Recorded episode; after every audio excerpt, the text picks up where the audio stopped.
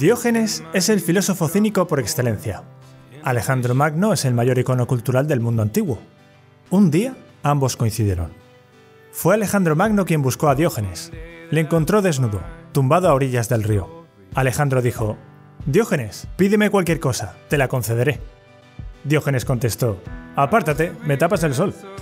Aquellos que iban con Alejandro reían. Alejandro, en cambio, dijo que si no fuera Alejandro, quisiera ser Diógenes. El poeta Antonio Porchia escribió que nadie es luz de sí mismo, ni el sol. Así que dependemos del otro. Necesitamos su sol. Necesitamos al sol. Ese es su valor.